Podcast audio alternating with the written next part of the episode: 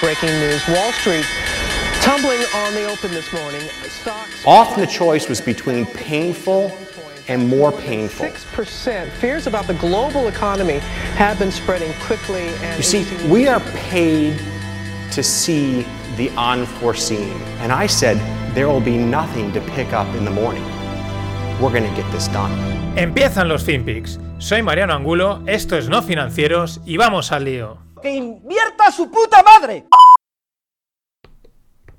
Over the last few days, thanks to our world class genomic capability in the UK, we have identified a new variant of coronavirus which may be associated with the faster spread in the southeast of England. Initial analysis suggests that this variant is growing faster than the existing variants. We've currently identified over a thousand cases with this variant, predominantly in the south of England, although cases have been identified in nearly 60 different local authority areas and numbers are increasing rapidly. Similar variants have been identified in other countries over the last few months. We've notified the World Health Organization about this new variant.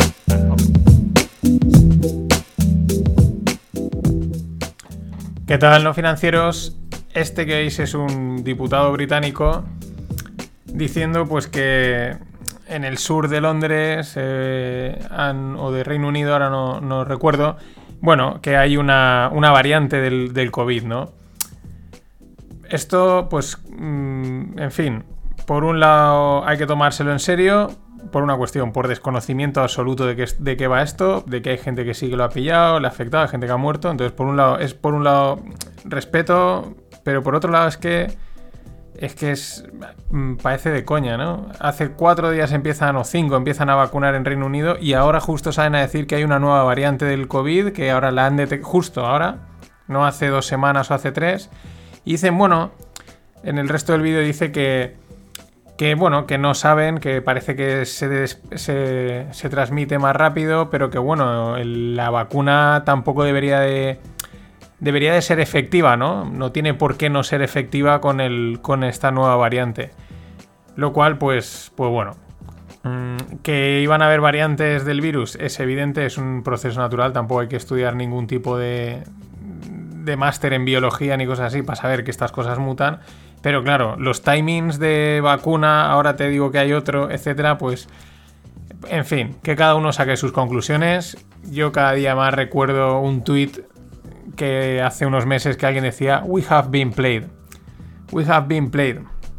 Mientras, Holanda decreta cinco semanas de cuarentena bastante heavy. Alemania también suspende toda la actividad no esencial hasta el 10 de enero. Y como no había no ha habido un acuerdo del Brexit y se aplazaba, pues bueno, con todo este panorama que pinta bastante bien, el Eurostock subía, ¿no? El, índice el índice europeo, ¿no? Que aglutina las mayores empresas europeas. Todo, todo, todo con muchísima, muchísima lógica, como lleva siendo hasta ahora. Nos vamos a Estados Unidos. El, el fin de semana pasada, hackeo del Departamento del Tesoro por un gobierno extranjero, probablemente Rusia. Impresionante. Hoy se caían los sistemas de Google, que también no tiene que ver, pero también parece ser que era un hacker ruso, un chavalín. Típico este, el típico, típico así chavalín, pero es que le había, le es lo que se, rumoreaba. Pero en fin, hackeo al Departamento del Tesoro americano. Lo curioso, porque esto, claro, si me empiecen, yo creo que no sabes hasta qué punto simularía que empezasen a destaparlo todo, o mejor no, ¿sabes? a veces mejor no saber y oye, mira, tiramos para adelante, porque es que eh, Dominion Voting Systems, que es la empresa de, sistemas de voto, bueno, es una empresa de ingeniería eh, IT, pero bueno, tiene una división de voto, igual que aquí en España tenemos Indra, que también hace cosas de tema de votar. Bueno, que es la que está ahí en cuestión por todo lo de las elecciones americanas, que si ha habido fraude con el fraude electoral, que si el software era manipulable, etcétera, ¿no? Pues esta misma empresa, que es el sistema que se ha utilizado en 28 de los 50 estados de Estados Unidos, ¿no? Es la misma que utiliza, o sea, ese sistema de voto es el mismo que utiliza la empresa SolarWinds. Y parece ser que esta empresa SolarWinds es la que al final también está metida en el hackeo del tesoro de Estados Unidos. O sea, Ya no sabes si creértelo, si no. mm, puede ser, porque la realidad siempre supera la ficción, pero vamos, es espectacular. Están emitiéndose hoy los votos electorales de. Porque hasta ahora realmente todo lo que sabíamos de, Estados Unidos de los votos era como unas proyecciones. Y realmente entre estos días era cuando realmente salen los votos eh, pues de cada estado. Dice, oye, pues yo voto aquí, voto allá, ¿no? Yo había oído una cosa, ahora por Telegram me decían otra y digo, mira, voy a esperar porque ya es que ya no, no sabes, o sea, no, sabes de dónde tirar, porque por un lado había leído que los, los estados estos en duda eh, certificaban a Biden, pero ahora me han dicho, no, no, eh, que han dicho que al final no lo han certificado del todo. En fin, veremos, no hay otra. Y hablando del tesoro, el bono a 10 años, el bono a 10 años americano se acerca al 1% de rentabilidad.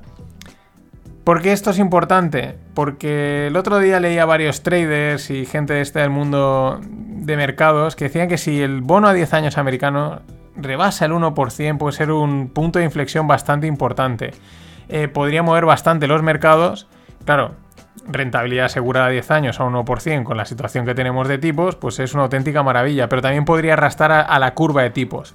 La curva de tipos es que hay el tipo a un día, a dos días, a seis días, ¿no? A, a un año, a dos, a tres, a 10, a 50, ¿no? No están todos los tipos, se interpola la curva, ¿no? Y eso es bastante importante, pero claro, mmm, digamos el de 10 años podría acabar afectando al corto, al largo y podría mover bastante los mercados. Yo creo que hay que estar atentos al mercado de bonos americanos porque hay que estar atento. Y bueno, mmm, os he mencionado el Brexit, posibles efectos del Brexit, porque claro, no sabemos si va a haber Brexit duro, si no va a haber, si... No sabemos lo que va a haber. Es que realmente no sabemos, y está todo mezclado con la vacuna y tal, no se sabe. Pero un ejemplo de lo que podría pasar JPM, nuestros amigos de JPM, JP Morgan, son... El perro y el gato, bueno, no son el perro y el gato, pues yo creo que son bastante colegas, JP Morgan y Goldman Sachs. Pero bueno, JP Morgan movería 120 billions, 120 mil millones de eh, Reino Unido a Alemania por el tema de. Pues por el tema del Brexit. Está todo. mm, para que la, está todo tan. eh, es todo tan certero, ¿no? Como para que todo esté la bolsa subiendo, etcétera, ¿no? Al final lo que hay sí estamos en, realmente en un momento de crisis, por aquello de crisis que significa cambio, y las cosas pues están cambiando. Hay movimiento. ¿Hacia dónde? Si no lo sabemos. Pero. Pero bueno. Ahí estamos. Y siguiendo con JP Morgan, esto me ha hecho. Esto mola bastante. eh, han vendido notas estructuradas por valor de 600.000 dólares. 600.000 dólares en estos mercados de esta gente grande es nada, pero es divertido, porque son notas estructuradas apalancadas sobre tres ETFs de la firma ARC. Vale, ¿qué es ARC? Pues ARC es una, es una firma de inversión que ha tenido, has lanzado unos ETFs últimamente que han ido como un auténtico tiro. Bueno, en el mercado en los últimos meses ha ido todo como un tiro. Pero bueno, han ido como un tiro. Cuando las cosas van bien, coger mucho éxito, atraes a muchos inversores, mucha demanda. Y claro, pues alguien se habrá presentado ahí en JP Morgan y ha dicho, oye, que me mola mucho lo que están haciendo. ¿No me puede montar algo chulo? Y ellos han dicho, a ver, claro, si me vas a pagar las comisiones, yo te monto lo que quieras. Y unas notas estructuradas apalancadas que le han llamado YOLO Call Option. Eh, YOLO. YOLO es un término de You Only Live Once, ¿no? Solo se vive una vez, ¿no? Me la juego. Tal cual. YOLO Call Option. Me mola. Es decir que me mola, pero no deja de ser una, una locura de estas, una excentricidad financiera de altos vuelos. Veremos cómo acaba. Hyundai compra el 80% de Boston Robotics. Bueno, Boston Robotics es la empresa que hace el perrete este robótico, mm, lógicamente, que tenéis en mente, ¿no? Este que ha salido ya en muchos sitios y tal, y creo que hace poco también salía que Norman Foster, que era el estudio de arquitectura de Foster, lo había contratado para que inspeccionase edificios, ¿no? Bueno, pues es que Boston Robotics es como una bola de ping-pong, ¿no? Eh, primero la compró Google hace en el 2013, luego unos años más tarde se la vendió a SoftBank y ahora SoftBank se la ha vendido a Hyundai. Me llama mucha atención porque una empresa con tanta proyección no sé por qué cambia tanto de mano, cuando en teoría tiene unos productos mm, pues, muy interesantes, ¿no? Pero bueno, SoftBank seguirá manteniendo el 20%. Y hablando de SoftBank, de Masayoshi Son, uno de los cracks del mundo tecnológico inversor, Y SoftBank ya os lo he mencionado muchas veces, tiene el Vision Fund que entran en las startups grandes con auténticas mm, fotracadas de dinero. Bueno, una, en DoorDash, una inversión que hicieron de 680 millones hace unos años, ahora les vale 11.300 billones. 11,3 billones, 11.300 millones. Es decir, eh, ha multiplicado por 16. Así. Fácil. Vaya crack, Masayoshi Son. Me mola mucho el nombre, ¿eh? Masayoshi. Y siguiendo en Japón, Toyota aprieta con el tema de las baterías. Parece ser que va a sacar una batería, una batería en estado sólido de, para coche de 500 kilómetros eh, de duración. una carga de 0 a 100 y la realizaría en 10 minutos. Dicen que esto sería un. le llaman un game changer, un. bueno, algo que rompe, que cambia el, el, juego. Y es que el verdadero. El verdadero tema está en las baterías, más que en los coches, que también. Pero en las baterías, no solo las de los coches, sino las de los móviles, las de los portátiles, las de cualquier cosa, porque hoy todo funciona y evidentemente eso sí va a seguir funcionando con electricidad. Y ahí hay un, hay un caballo de batalla que el que, se lo, el que gane, porque igual yo no tengo ni idea, pero parece lógico que igual la tecnología que puedan descubrir para las baterías eléctricas de alguna manera podría ser extrapolable, ¿no? Alguien pueda dar, decir, eh, pues esto si lo cambio y lo enfoco así, pueda llegar a, otro tipo de aparatos tecnológicos. Y esa sí que podría ser la, próxima eh, mega empresa del mercado, del mercado. Estaremos atentos. Y hablando de coches y de empresas tecnológicas, pues, pues algunas tecnológicas empiezan a pirarse de Silicon Valley. La semana pasada mencionaba a Tesla, que va a mantener allí una fábrica o em, empleados y tal, pero movía, parece ser, los, los headquarters, las, las oficinas centrales, a Texas, a Austin. Pero es que se le une Oracle, se le une Dropbox y se piran, es curioso, porque se van de Silicon Valley en California a Silicon Hills en Austin, Texas. Austin parece ser que es bueno, tengo unos amigos que estuvieron allí dicen que la ciudad está chulísima, eh, muy cultural, que mola un huevo.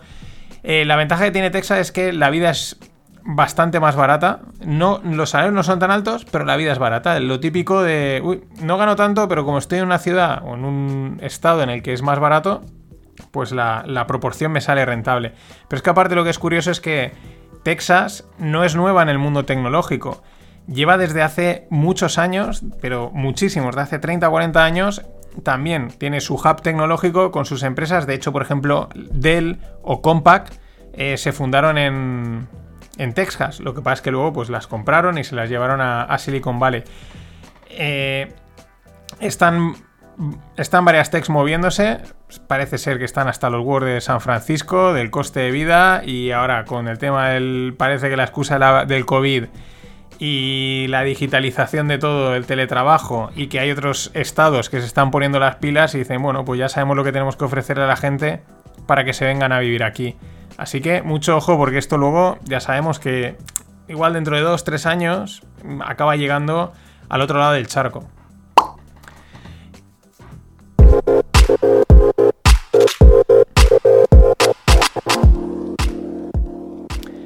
Y en el mundo startup Mm, la semana pasada os hablaba de las Dark Kitchens. Ya sabéis que son, pues bueno, eh, por ejemplo, hamburguesa, ¿no? La hamburguesa mola mucho, las hamburguesas están muy buenas. Pues en vez de pedirla de un restaurante mm, que conoces, pues la pides de la, por así decirlo, de la marca Globo, de la marca Uber o de la marca que sea y la están haciendo muy buena, pero como que no tiene marca, ¿no? Es como, se, podríamos decir, marca blanca. Pues se le llaman Dark Kitchens porque no están abiertas al público, solo puedes acceder a ellas a través de los delivery. Pues ahora parece que llegan también las Dark Convenience Stores. ¿Por qué? Porque una startup de Berlín llamada Gorillas ha cerrado una ronda en serie A. En serie A es, nada, una de las primeras series prácticamente. Está la Presid, la SID y la A de 44 millones. ¿Qué hacen? Pues que no solo te llevan, digamos, no es la comida, te llevan comida, ¿no? Convenience store, pues el paqui, el, chino de comprarle la cerveza, el paquete de, pavo o cualquier cosa de estas, pues este tipo de, dark store sería una especie, mm, pues eso, como el hacendado, ¿no? Un hacendado versión eh, delivery, una cosa así. Claro, la ronda de 44 millones es que le ven mercado. hay gente que habla y dice, bueno, es que aquí también hay que ver el tema logístico porque no es fácil... Claro, me pide un tío un paquete de, pavo y lo tengo almacenado que mm, se me puede echar a perder, ¿no? Etcétera. Ese tipo de cosas, pero es muy interesante, ¿no? Este crecimiento al albor de- del crecimiento también del delivery y cómo el delivery también va extendiendo los tentáculos y ofreciéndose a cualquier otro producto. Y ojo, porque esto puede ser eh, perjudicial para algunas empresas que parecían intocables, entre ellas Amazon. ¿Por qué lo digo? Porque también está surgiendo el Quick Commerce. Globo, por ejemplo, está entregando PlayStations en menos de 30 minutos. Entonces, claro, eh, esto se une también a las nuevas generaciones. Las generaciones yo creo que son Z o RHK, no sé cuál es la... Pero bueno, gente mucho más joven, 18, 20 años, que quieren las cosas ya y en el momento. No voy a esperar nada, dámelo ya, no me importa pagar un poco más o un mucho más, me da igual. Yo lo quiero ya, quiero jugar ya la Play, envíamela ya. Claro, las 24 horas, que ya son un lujazo de Amazon, eh, es como, eso ya está pasado. Lo quiero ya, lo quiero en media hora. Mucho ojo, porque lo que suele pasar, donde menos te lo esperas, de repente sale un rival imbatible. Y para cerrar, blockchain. Este fin de publicaba Andreas Antonopoulos, un mítico del mundo Bitcoin, uno de los que están desde el principio ahí, eh, pues divulgando, contando cosas, creando comunidad, etcétera, ¿no? Un gurú podríamos decir, o uno de los de los que sientan cátedra, ¿no? Bueno, pues tiene un blog en YouTube y publicaba un vídeo dando palos a todo el mundo, diciendo que basta ya de aplaudir, que la gente no se está dando cuenta que el cohete, se refería a Bitcoin, no está acabado, que la idea es, era crear, o sigue siendo crear, un protocolo justo para que todo el mundo pueda transaccionar de una manera justa, sin que hayan unos que se beneficien más que otros, y que la gente está aplaudiendo la entrada de PayPal, de los billionaires y tal, y no se dan cuenta que esta gente lo que va a hacer es, eh, ah, me mola lo que habéis creado, vamos a quedárnoslo y a sacarle provecho. Y el palo es enorme, el palo es directo, pero ¿qué pasa? Que como no interesa, como esto duele, pues no se le da repercusión. Es que está muy sesgado este tema. En fin, esto ha sido todo por hoy. Mañana más. Always look on the bright side of life. Always look on the light side of life.